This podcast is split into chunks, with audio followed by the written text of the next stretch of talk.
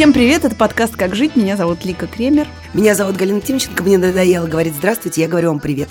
А я всегда говорю «привет». Это Катя Крангаус. Теперь я скажу «добрый день». А это снова Лика Кремер, и я по-прежнему буду говорить вам, что мы очень ждем ваших историй, которые можно присылать на адрес подкаст собакамедузы.io. Мы будем читать их вслух или слушать вместе с э, нашей аудиторией и обсуждать, спорить и отвечать вам на ваши вопросы. Вперед! Подождите, какой вперед? Мы должны напомнить, что у нас есть еще три подкаста. Обязательная программа «Лика. Двойной тулуп». Поехали. Подождите, у нас есть еще три подкаста. Я скажу, как они называются. «Медуза в курсе. Текст недели. Дело случая». Дело случая в отпуске. Дело случая в отпуске, но скоро вернется. Подписывайтесь, находите и подписывайтесь их. И, пожалуйста, ставьте нам оценки в iTunes, потому что это помогает другим узнать о нашем существовании. Ты точно уверена, что Теперь все мы хотят можем, знать о том, что мы нас можем много? перейти к интересному, Лик, сейчас уже. А я считаю, что это вообще очень интересная часть, потому что... Ладно, давайте перейдем к Ну, интересному. перейдем к интересному. Вопросы-то сегодня нормальные.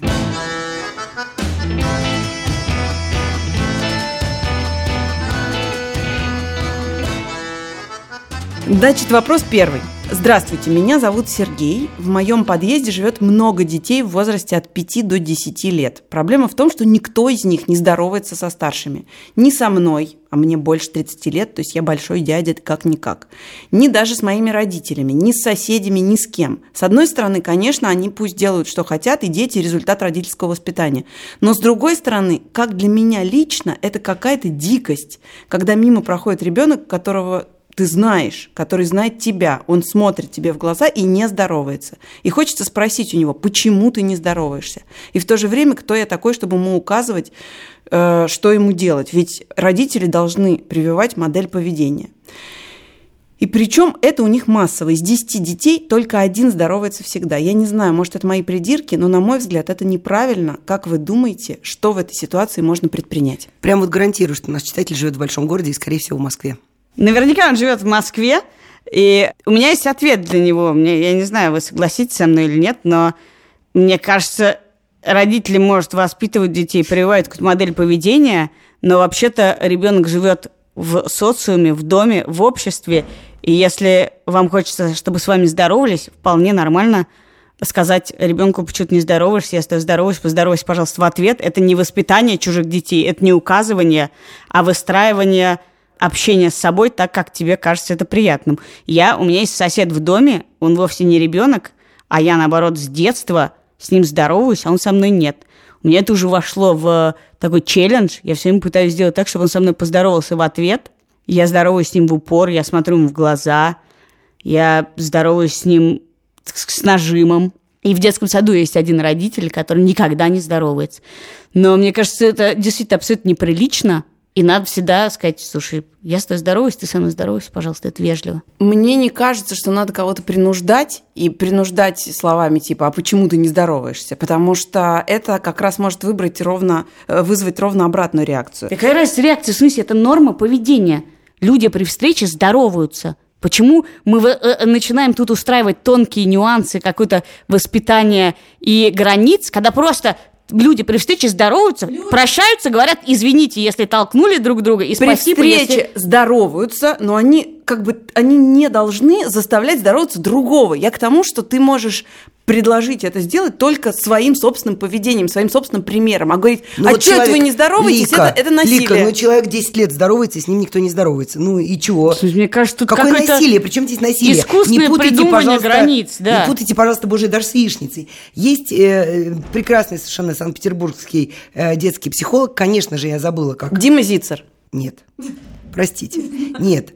А я забыла, как ее зовут. А, Мурашова? у неё- Мурашова? Мурашова, А. конечно же. Конечно же, Мурашова. Так вот, значит, этот психолог мне ужасно понравилось, что есть метод воспитания палки. Это вот как раз почему ты не здороваешься, это норма поведения, поздоровайся со мной и так далее. А есть метод предложения, да, когда ты человеку объясняешь, что лично тебе это неприятно. Это не то, что в нашей семье принято здороваться. Ты что, не знаешь, что ты живешь в культурном городе? Нет, ты говоришь, слушай, я живу в десятой квартире, меня зовут дядя Володя, ты живешь в 12 квартире. Мне ужасно неприятно, что ты со мной не здороваешься. Давай поздороваемся, познакомимся. Такой вариант я Всё. полностью поддерживаю. Да в какой формулировке родители я не придут с договорила. бейсбольной битой? Не договорила. И когда ребенок с тобой здоровается или мычит «здрасте», его нужно искренне поблагодарить, сказать «спасибо большое, мне очень приятно». То есть нужно установить обратную положительную связь. Да, с этим Удивительно, я абсолютно Вы тут согласна. выступаете за такие тонкости. Мне кажется, это очень простая вещь. Ты говоришь, я здороваюсь, и ты со мной здоровайся, пожалуйста. Это вежливо. Ребенку это может быть некомфортно,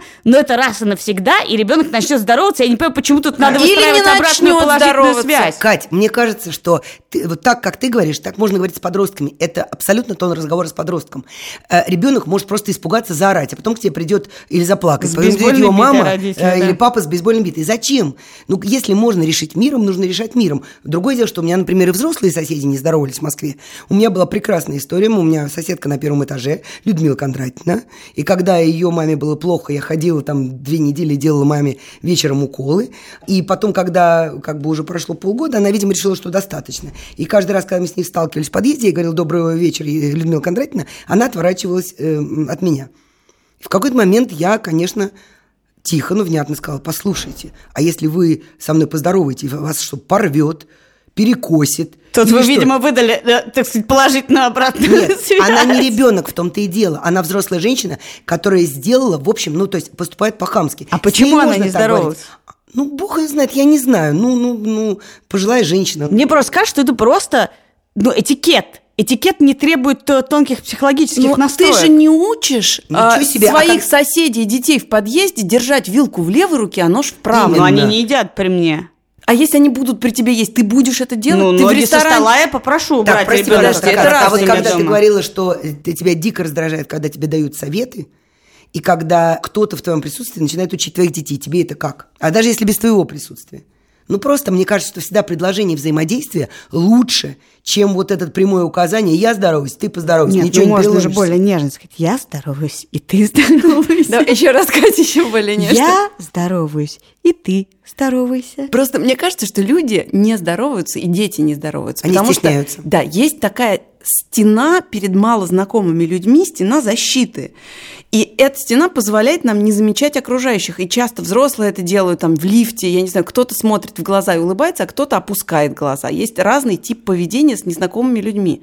И если вы хотите приучить этих детей, людей, соседей к чему-то хорошему, первое, что вы можете сделать, это показать пример, а именно начать здороваться, потому что наш читатель, между прочим, не написал нам, Ну, а, вот, ну это очевидно. здоровается Лика, ли ну, не он сам. уже Может быть, он в самых ждет, очевидных вещах. Не может быть, он ждет, что дети, как младшие по этикету, должны Ну поздороваться нет, Лика, ну первыми. Лика, ну не надо, ну это простая история, правда. Хорошо, но а дальше можно попытаться наладить какой-то контакт, например, сказать что-то другое, не здороваться, может быть менее формально. Не знаю, у меня кошка убежала там Дурацкий внизу. день в школе сегодня был, правда? Я помню, был, есть гениальный список, который ходит по интернету, как спросить у ребенка, как дела, не спрашивая, как дела.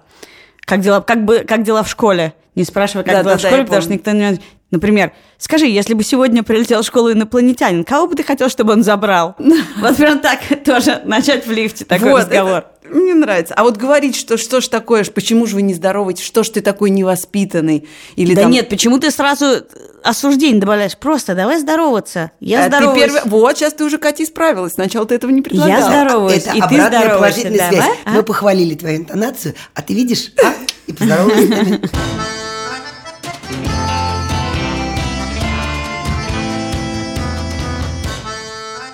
Мне 26 лет, я живу в Москве и в ближайшее время не планирую уезжать из страны.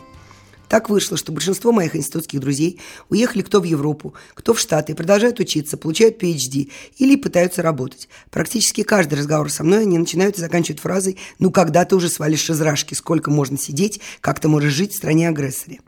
Я раньше пропускала их слова мимо ушей, но в последнее время это начинает раздражать и бесить. Конечно, как любой нормальный человек, к тому же читающий «Медузу», приятно. Я понимаю и вижу, что происходит в стране. И, конечно, мне не все нравится. Но пока эта действительность не мешает мне идти к своим мечтам. Я очень дорожу дружбой, и, несмотря на расстояние, сохраняю ее, всегда рада своим друзьям во время их приезда в Москву.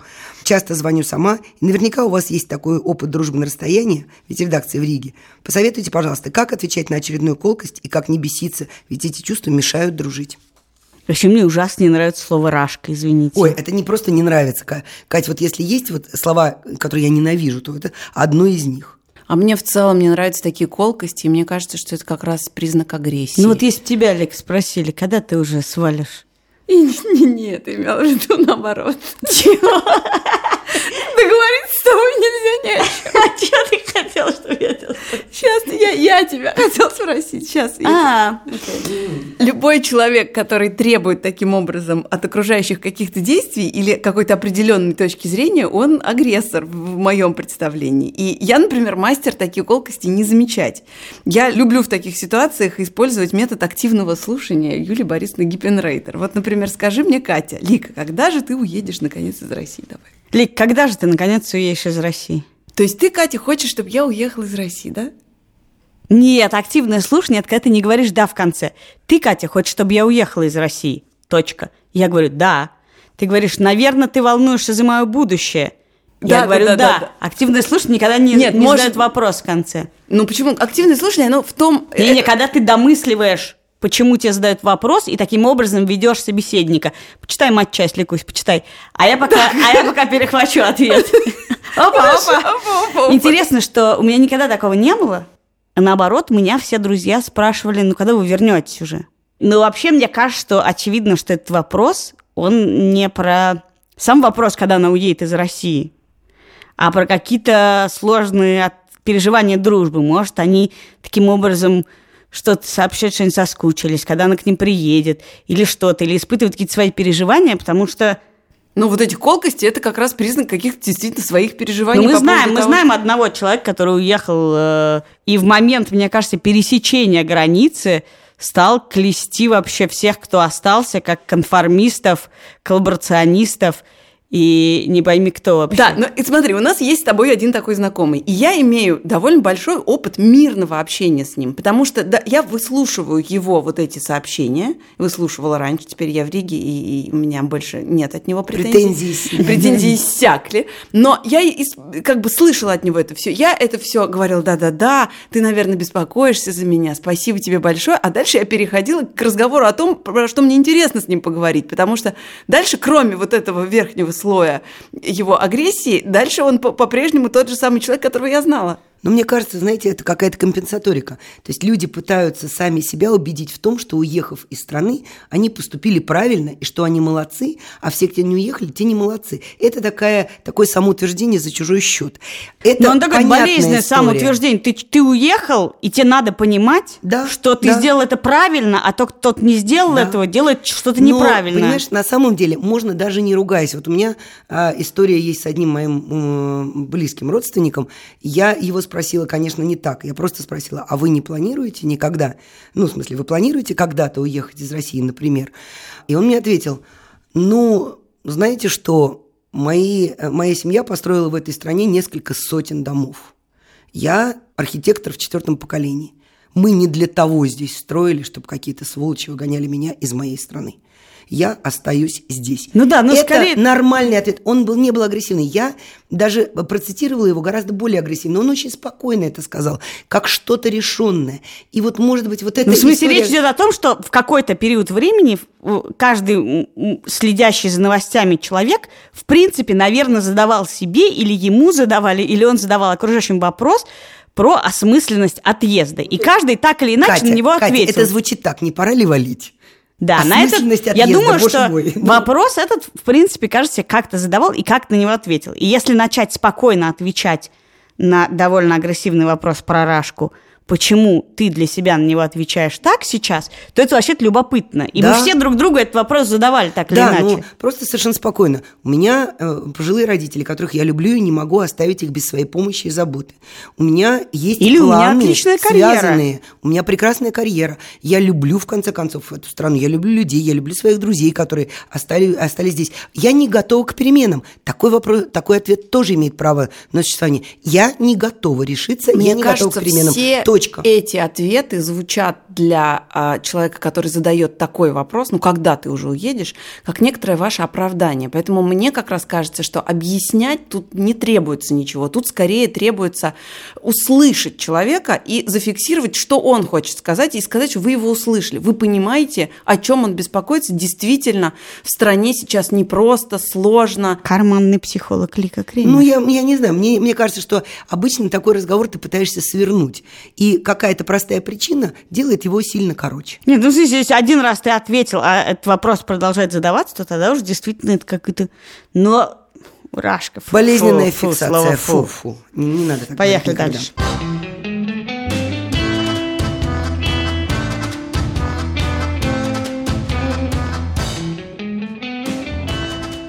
Здравствуйте, мне 21 год. У меня есть девушка, тоже 21. Мы уже больше года вместе, и все хорошо. Но недавно я неожиданно выиграл грант на обучение в другой стране. Я был очень счастлив и рад. И быстрее хотел поделиться этой радостью с ней. Но на мои восторги она только расстроилась и несколько дней была сама не своя. Объяснялось это тем, что вот ты уедешь, а как я тут без тебя? Хотя грант меньше, чем на месяц. Еще знает, что я хочу переехать и боится, что это будет новым толчком, сама не хочет. И вот вопрос, нормально ли, что близкий человек не может вместе со мной порадоваться моему счастью? И как мне понимать все это? Спасибо вам. Я считаю, что абсолютно нормально, потому что вообще людям свойственно думать о себе больше, чем о других. И они как бы себя дисциплинируют, стараясь думать о других. Но вообще девушка озабочена собой, а ей не хочется оставаться одной. Ей не На хочется... целые три недели, боже мой. Ну, не хочется ей на три недели оставаться без э, молодого человека. Она имеет право У это нее ощущать. есть шанс остаться вообще без молодого человека в, таком, в такой Вау, ситуации. не Вау, угрожайте вау. девушке, что такое? Нет, ну, представьте, на самом а деле- я не знаю, парень уехал просто, а если его послали в командировку, она точно так же скажет, ну, извини, три недели это много, что-то я Да, есть такие А, девушки и жены, дайте я выступлю в несвойственном чё, ты щас жанре себе. Выр- вы- выразила? Мне кажется, что это э, особенность молодости и, и- и молодых отношений. И у меня такое было. У меня были проблемы с тем, что когда ты молодой, и у тебя, например, молодой роман, Сказала то вы Катя, немножко- которой больше 18 не дашь. то вы немного, особенно если вы как-то э, в одной области крутите, то есть некоторая конкуренция. И ты можешь иногда успех возлюбленного воспринимать не как вашу общую радость, а как типа, а я что, а значит я хуже, а значит и это бывает колет. И вообще-то учиться радоваться за другого человека без выгоды для себя, ну это такое да, не самое очевидное умение, и не все им обладают. А то, что она не хочет расставаться, это тоже нормально. Ну, Мне знаете- кажется, в смысле, это не очень хорошо.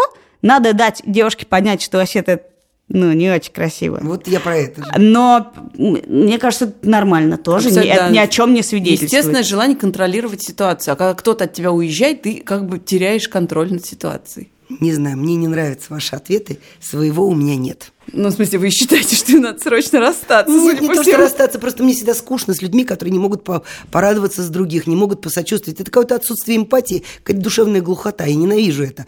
То есть э, там, э, я помню, что когда я работала в газете «Коммерсант», а, автору лучшей заметки выдавали премию, да, а, редколлегия голосовала. И вот кто-то в отделе в твоем говорит, ой, ура, ты там хотела, не знаю, там сапоги купить или еще чего-то. А кто-то сидит скривившись, Так э, физиономия, тоже как старый башмак. Купить. Ну и что? И почему? Ну как бы вот это отсутствие... Нормальное желание купить Да я сапоги, не- Галя. Ребята, почему вы видите нормальность в том, в чем нормальности нет ни на грош? Мне кажется, ну, как бы нет. отсутствие есть эмпатии разница. это душевное. Отсутствие эмпатии – это отсутствие эмпатии. Но вопрос весь в, в публичности этого. Ты можешь не мочь искренне порадоваться за человека, но неприлично ему это ставить в вину. Как же я буду без тебя? Это твои проблемы вообще-то. Как ты будешь без него? Наконец-то Да. речь не мальчика, но мужа. Согласна с тобой? Согласна тоже. А то, что у тебя что-то вызывает какие-то неприятные чувства, так бывает. Это нормально. Само по себе это ни о чем плохом не свидетельствует. Поехали дальше. Что снова я? Я сегодня какой-то дежурный по вопросам. Не жалуюсь.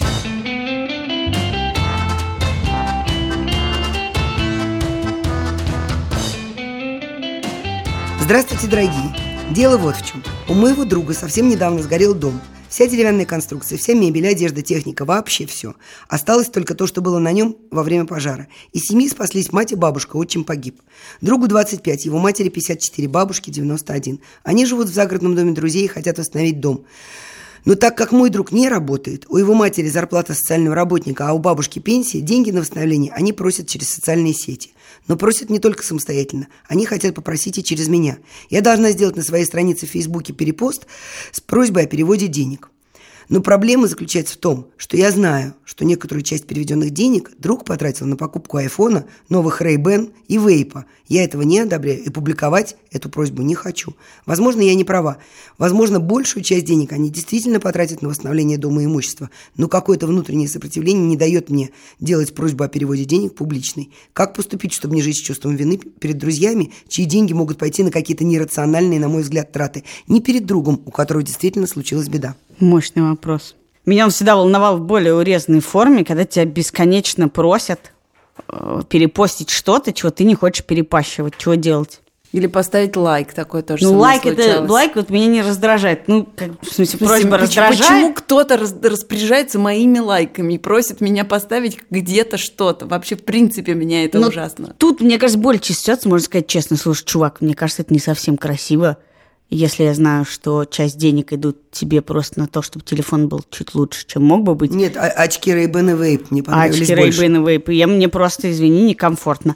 Но в более широком случае, я не знаю, как вы реагируете, когда вас просят что-нибудь перепостить, что вам не хочется? Я этого очень не люблю, но как бы предпочитаю сразу. У меня есть эм, такой любимый роман Мойма, который что-то называется с лезвия бритвы, что только не путайте с Иваном Ефремовым. И вот там э, в одной сцене главный герой просит за своего друга, и ему отказывают. Это так сделано хорошо, что я в какой-то момент поняла, что у меня, у меня был- всегда была очень низкая культура отказа, и я как бы вот просто эту страницу несколько раз перечитывала, чтобы запомнить. И с тех пор я решила для себя, что я отказываю быстро, просто, корректно и максимально жестко, для того, чтобы люди как бы, ну, не, не висли. Если мне что-то не нравится, я никогда в жизни не буду это перепощивать. Несмотря ни на что, просто скажу, ты знаешь, ты мне друг, и, ну, мне кажется это неприличным, извини. А если это не неприлично? Есть просто Ну, бесконечно это. перепощивать Мне чего-нибудь. не нравится это. А есть еще одна Ну, манера, я, я в такой меня... ситуации отвечаю, что я просто я не хочу. Или я говорю, я подумаю, чтобы отложить Когда это. это несчастные какие-нибудь э, э, не- про нездоровье или про несчастных людей, тебе не очень ловко сказать, я не хочу просто. Ну, просто мне не... не, не, пф, Ну, неохота». я могу ответить ок, и потом решать это на свое усмотрение. Есть еще один, а, одна странность, когда зовут выступать куда-нибудь, а потом говорит, не, не можешь выложить ссылку на свое выступление, то никто не... Сейчас, А я всегда отвечаю, мне неловко, я не хочу. Ну, как бы, тут как раз это проще. В общем, мне что- кажется, что этикет в этих социальных сетях действительно нарушен, что люди... Тебе кажется, ну вот это прям посягательство на границе, когда тебя заставляют, особенно когда речь про благотворительность и что-то, и что-то, и это такое, тебе все время пытаются продавить Как бы тебя пытаются укорить в том, что ты недостаточно сердечный. Как раз тоже об эмпатии, что ты недостаточно испытываешь эмпатию для того, чтобы поделиться постом на, на своей... Как будто тебе жалко стену свою заморать. да. А тебе не жалко стену заморать, но тебя, меня раздражает именно как бы, что меня все время загоняет в угол. Но, во-первых, для того, чтобы не нарушали ваши границы, нужно научиться говорить «нет», и это нормально. Просто нужно осознать, что в этот момент ваше дело сказать «нет», потому что вы этого не хотите. А иногда человек, который я вообще не знаю, он мне пишет это, это проще сказать Это такому проще человеку сказать «нет». нет. Да. А хуже, когда ты хорошо знаком с человеком, или, например, однажды ему помог, и потом он садится как бы тебе на шею. У меня есть такой один знакомый, он активист и много хорошего делает, но каждый раз, когда вижу, я вижу его сообщение, у меня просто все холодеет, потому что это будет опять вот так в агрессивном, жестком, требовательном тоне. Значит, разместите ссылку, иначе вы скоты. Это не тот ли человек, с которым мы делали интервью про то, что ничего страшного, если загонять людей в угол и заставлять их жертвовать? Не тот ли это человек, который собрал огромное количество денег в Фейсбуке, написав гигантский пост про то, что все должны сейчас сдать по 50 рублей, он же Дмитрий Олешковский? Ты знаешь, и это тоже. Но с этим человеком у меня была другая история. А м, это тоже человек собирает э, деньги на помощь, но другим людям.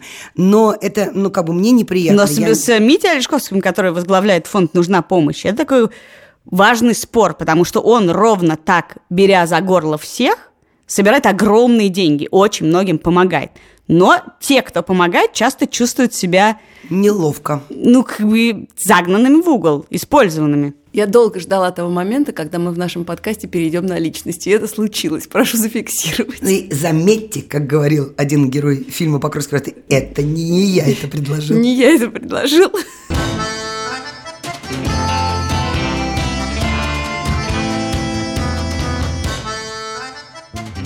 История моя такая. Несколько месяцев назад я ушел от жены. Основным поводом стали многочисленные скандалы с оскорблениями, унижениями и рукоприкладством с ее стороны, которые она устраивала прямо в нашей постели. Скандалы возникали абсолютно на бытовой почве, никак не связанные с изменами, детьми, ни тех, ни других не было или прочими сложными вещами.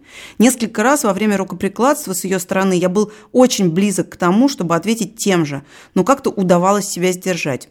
Правда, сдержанность и терпение со временем обернулись моей озлобленностью, чувством затравленности и жуткой неприязни, что в итоге привело к разводу. Получив такой опыт, я стал по-другому смотреть на ситуации домашнего насилия и со стороны мужчин в том числе. Да, разумеется, я по-прежнему считаю, что за исключением угрозы жизнью, что, конечно, невероятная редкость, не существует ситуации, когда мужчина имел бы право поднять руку на женщину. Проблема в том, что обо всем этом легко рассуждать до тех пор, пока сам не окажешься в состоянии аффекта, в котором многие моральные установки летят ко всем чертям. Вопрос в том, насколько сама женщина должна понимать свою ответственность за эффект и его потенциальные трагические последствия. Ох, сейчас огребем. Во-первых, я хочу сказать, что я ужасно рада, что нам вопросы огромное количество присылают мужчины. Таким образом, лишая нас комплекса женского подкаста. Очень много мужчин нам пишет, и это очень здорово, и спасибо, и пишите нам еще. А мне вообще в целом очень нравятся многие-многие вопросы, которые к нам приходят, и я совершенно поражена, а, насколько наши читатели интересно рассказывают, хорошо формулируют и точно вообще-то понимают. А теперь суть поговорим ситуации. о мордобое. Да, теперь перейдем к рукоприкладству. Слушайте, у меня такой вопрос к вам, до того, как мы начнем отвечать. Скажите, пожалуйста, а вот вы считаете, что если женщина мужчине дает в глаз, он может в ответку ей дать в глаз? Или женщина женщине дает в глаз. Может другая женщина ответить, мужчина мужчине. В ответ на физическую агрессию можно ли проявить физическую агрессию? Ну, у меня вот первый такой не раздумывая ответ, что нет. А потом дальше можно уже копаться в том, почему так или сяк. Но вот мне кажется, что нет, потому что нужно прекращать конфликт любой ценой, договариваться или расходиться и ссориться навсегда, но не превращать это в тупую драку и насилие. Ну вот у меня нет такого четкого, четкой установки. Мне кажется, все сошлись в обществе, и мы на том, что проявлять физическую агрессию некрасиво, будь ты женщина или мужчина, это нельзя. Хотя в моей жизни такое было и с моей стороны, и по отношению ко мне. Но я, например, эти случаи не считаю насилием, поскольку это были разовые истории в аффекте, и что-то это не было ничто из этого нельзя назвать побоями или чем-то. Это был как бы физический акт аффекта. Но я считаю, что как, когда на тебя налетает ребенок с агрессией кулаками, или женщина, или мужчина, если ты, в принципе, соответствуешь физическому мышце, ты можешь это остановить и как-то этому противостоять. Я не считаю, что... Я считаю, что это защита.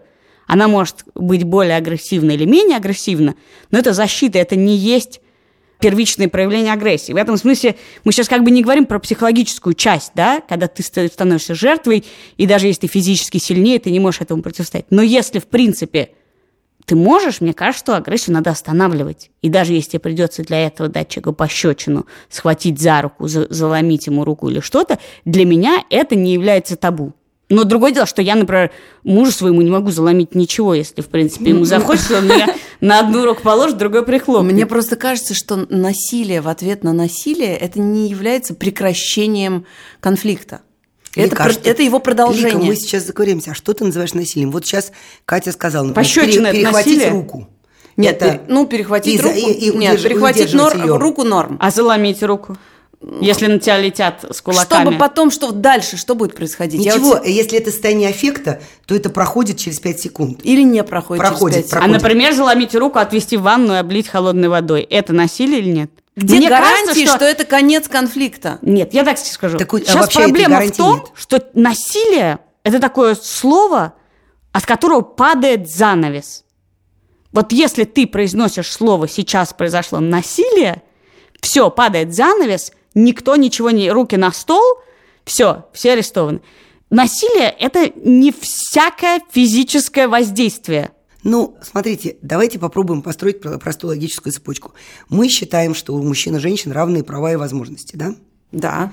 Значит, если женщина бьет мужчину, Ну, у них неравные физические формы еще не рав- тоже. ну, знаешь бывает, как? бывает разное. Вот бывает женщины меня, сильнее. пожалуйста, да? Да, бывает. Ну, как бы, и, все Нет, не надо. по поводу физической формы. Ой, Галь, не трогайте меня. Вот, да. Ну, и, предположим, вот, значит, мужчина э, замахнулся на женщину, она ответ дала ему пощечину. Обратная ситуация. Если мы по-прежнему считаем, что они равны друг другу. Женщина замахнулась на мужчину в истерике, он дал ей пощечину. Не будем ли мы автоматически рассматривать вторую ситуацию как акт насилия на том простом основании, что это мужчина? Нет, На ну, том, может быть, считаю- простом основании, что его пощечина ну, может принести большую травму ей, в смысле физической, прям след оставить и что-то. Но это уже, мы говорим сейчас о каком-то, на самом деле, ну, очень формальном подходе. Ну, в смысле, формальный Мне подход для кажется- меня в том, что кто первый ударил, тот и не прав. Здесь Да, неважно, кто мужчина пер- это или Вопо- так женщина. мы- я начала свой вопрос с того, про второго человека. Он же говорит, мог ли он ей в ответ что-нибудь сделать? Мог ли он это остановить физически? Мне кажется, что мог. Ой, вы знаете... Для меня не весь физический контакт является насилием. Более того, бывают вещи, которые формально мы не называем насилием, да, когда человек тебя, например, держит за руку. Но иногда он тебя так держит за руку, что ты вообще не можешь пошевелиться. А насилием это сложно назвать, потому что что, ну, он тебя просто придерживает за, например, Девушки, ну вы немножко локоть. тянете одеяло на себя. Тут ситуация обратная, да? Женщина бьет мужчину.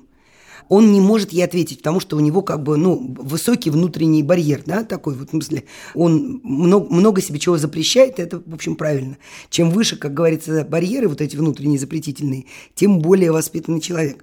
Но мне-то кажется, что вот меня больше всего в этом зацепило, что он себя чувствовал униженным. То есть, видимо, он на самом деле, я сейчас немножко поиграю в лику, но, видимо, он на самом деле очень серьезно к ней относился и любил ее, потому что он это воспринимал как унижение. Потому что у меня когда-то была ситуация, когда я попыталась там что-то такое замахнуться на кого-то, вот, и человек просто посмеялся надо мной.